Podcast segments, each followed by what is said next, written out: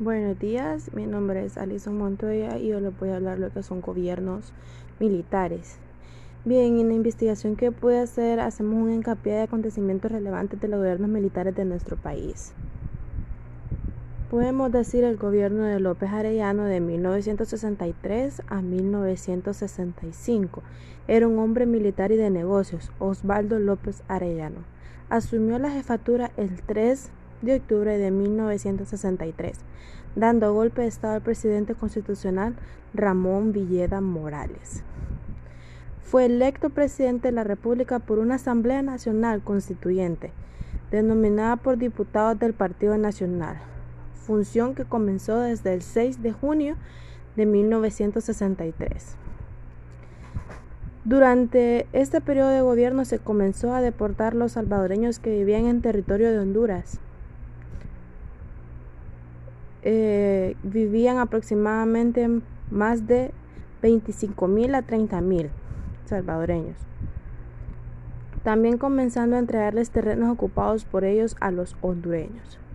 En segundo gobierno tenemos el de López Arellano también que fue de 1972 a 1975. El 4 de diciembre de 1972 el general López Arellano volvió a dar golpe de Estado. Esta vez fue al doctor Ramón Ernesto Cruz.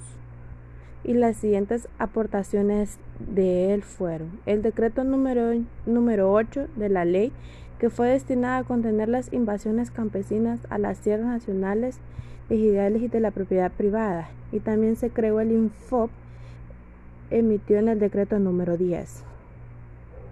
Podemos también hablar del gobierno de Juan Alberto Melgar Castro. Esta junta tomó el mandato el 22 de abril de 1975. Durante el periodo del gobierno ocurrieron unos hechos que son los siguientes. La matanza de Santa Clara y los horcones. Una muerte de 14 personas en Olancho en donde varias participaron de las milicias fueron cómplices de dicha muerte en la hacienda de José Manuel Zelaya. La creación del gobierno asesor dirigido a los organismos de la región bananera, que se emitió el decreto número 253. La reforma del INA y la reforma agraria. También tenemos el gobierno de la Junta Militar de 1978 1980.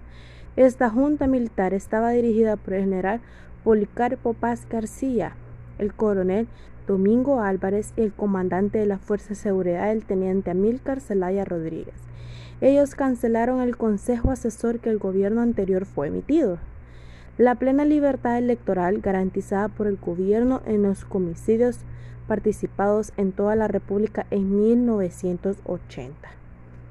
Bien, podemos decir que las conclusiones de todo esto es que considerando a pesar de ser personas rectas en mandatos, fueron personajes que marcaron la historia de nuestro país, siendo así los gobiernos con menor fraudes y más concentrados en formar buenos ciudadanos, poniendo de su parte y haciendo énfasis en educación, la salud y el bienestar de los hondureños, en especial de los niños, hombres formados con rectitud, Podríamos también decir que estos golpes de Estado que ocurrieron esta guerra con nuestro hermano país, El Salvador.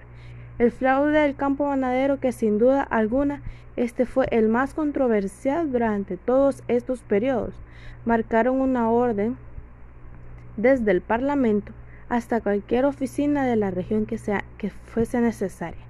Los gobiernos militares no solo lidiaron con personas, también con catástrofes naturales que pusieron a prueba su nivel de amor a la patria.